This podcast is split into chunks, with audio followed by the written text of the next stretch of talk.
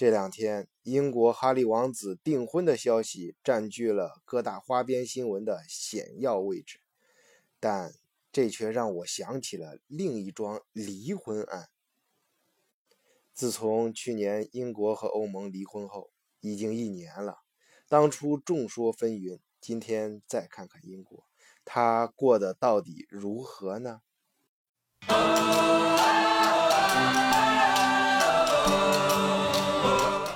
大家好，我是晚醉，欢迎收听德国视角，醉看欧洲，独立、有料、原创、个性。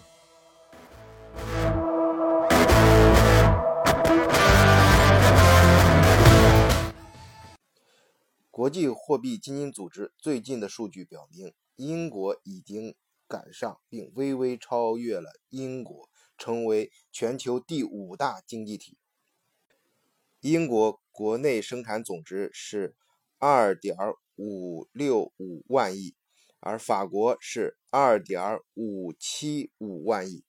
从数字上看，这虽然是微小的差距，但它的背后是英国物价上涨、英镑汇率下跌、消费萎靡。综合来看，脱欧后英国经济增长急剧放缓。相比之下，国际资本对法国的兴趣似乎越来越。马克龙在经历了残酷而精彩的大选之后，终于登顶法国总统的宝座。大家对他的注意力也从他惊世骇俗的恋情和婚姻上，逐渐转变到他的执政纲领和各项经济政策上。正如在竞选中所宣扬的那样。马克龙要让法国跟停滞彻底告别，无论是外交政策还是内部改革，马克龙都旗帜鲜明，没有任何模两可的意思。在欧盟政策上，他明确支持默克尔的难民政策，并极力推进欧盟统一的步伐。在对内政策上，马克龙也频频放出大招。我比较关注的是三个方面。第一个是十一月一日的法国反恐法案，虽然法国政界人权组织对此批评不止，但是马克龙这位年轻的总统表现出与他年龄不相称的成熟和老练。他是通过法国上下两院通过的该法案，在程序上没有任何毛病。可以说，这位小帅哥是在挥手之间就终结了法国在恐袭之后的紧急状态。通过这个法案，诸如网络监控功能、提取乘客信息等等，以前警察都唯唯诺诺不敢做的事情，现在都可以直接开干了。这这当然是有违西方宣扬的人权了、自由了等等等等之类的东西，但是。法国却向外国投资者发出一个明确的信号，那就是欢迎来德，欢迎来法国投资和工作。我们将首先保证你的安全。我关顾的第二个方面是在劳工等社会政策的改革上。法国人的文化修养和浪漫气质不得不让人佩服，但说起法国人的工作效率。却让国外投资者无法认同。比如，美国轮胎制造商地毯的总裁泰勒，对法国人每天七个小时的工作时间是总结出“一三三模式”。啊，这一三三是什么意思呢？就是一个小时吃早餐和午餐，三个小时聊闲天。正儿八经的工作时间只有三个小时。之前呢，奥德朗对这种现象是完全庇护的啊，他他作为法国总统是这坚定的站在法国的劳工这一边，跟国外的高管甚至隔空骂战。而马克龙完全不同，他推行的政策可以明确明显感出感觉到。他是在尽量减少企业裁员所付出的成本，啊，这就是说，来法国开企业的话，如果你的雇员不好好干啊，再是这种呃一三三的模式啊，只有一天七个就干七个小时，其中正儿八经还只干三个小时，再这么下去的话，我就可以随时裁掉你啊。当然不是，不是随时有点夸张，就是说它相对来说它的成本将大大降低，这显然受到呃国外投资者的一片叫好。第三个方面是马克龙和他的政府通过一系列的努力，让欧盟决定啊，由于这个英国脱欧，欧洲银行管理总部将离开伦敦，于二零一九年迁至巴黎。啊，当然了，争取这个欧洲银行管理局总部的城市不止只有巴黎，还有像都柏、布鲁塞尔。呃，法兰克福、卢森堡，甚至包括东欧的呃布拉格、呃华沙等等几个，总共八个城市。嗯，其中呢最有竞争力的是德国的法兰克福。啊，为什么这个总部啊没有搬到呃欧洲呃欧盟吧？啊，也可以说欧洲实质性就是经济。居于领导和主导地位的德国的法兰克福呢？啊，呃，这就引出了我们本期节目的另一个重点。我们先回到开篇提到的离婚这件事上啊，就是呃英国脱欧的这个新闻。当时二零一六年在英国脱欧这个新闻爆出之前呢，其实我一直在关注另一则新闻，就是呃。嗯，德国的法兰克福这个德意志交易所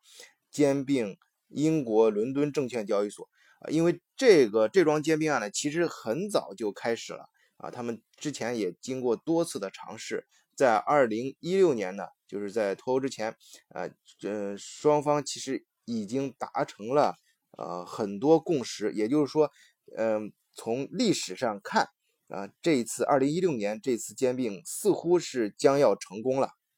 在二零一六年上半年，双方就已经签订了合合并的合同。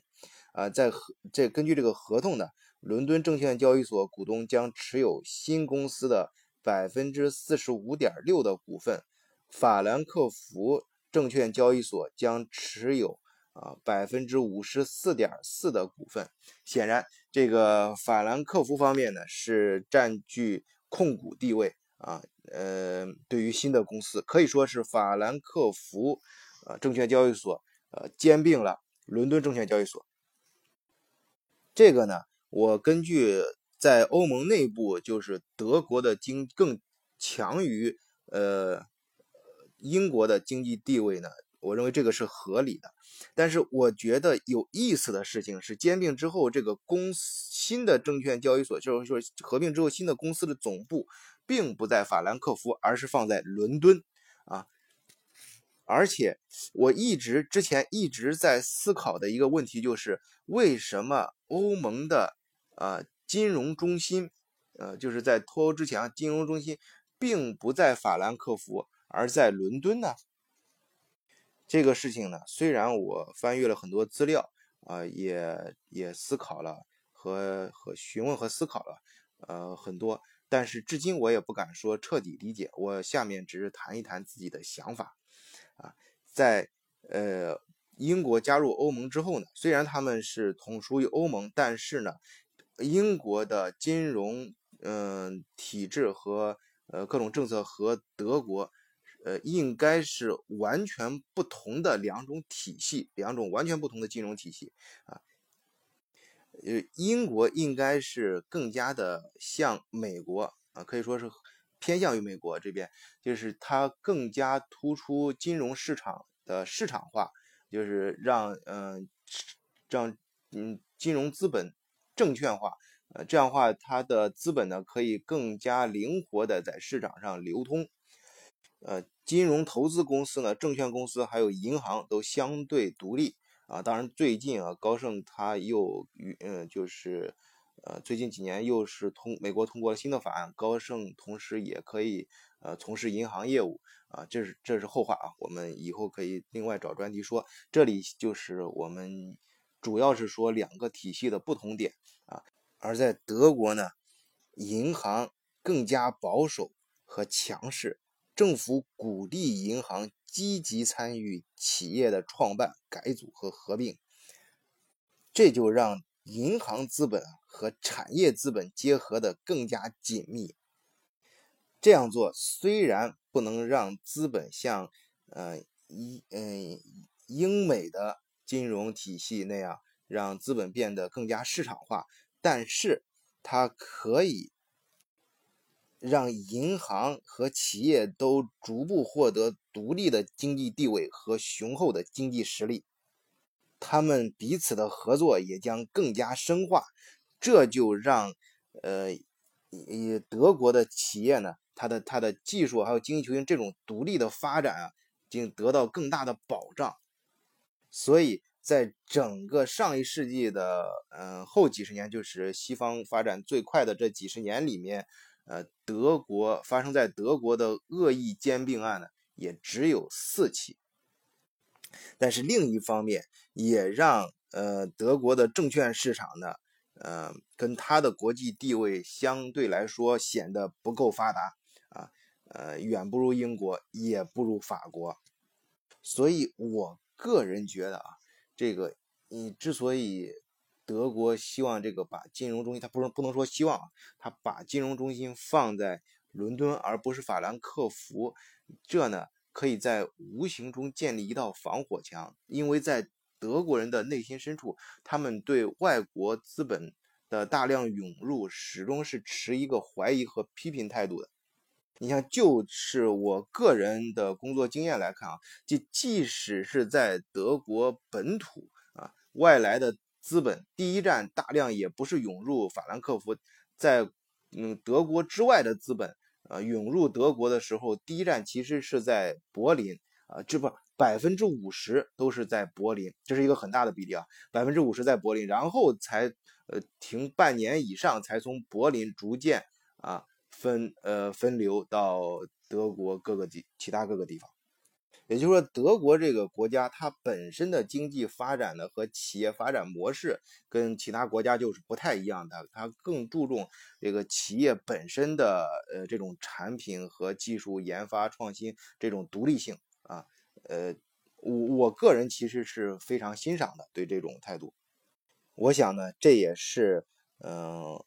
欧洲银行管理局总部啊离开伦敦，嗯，并没有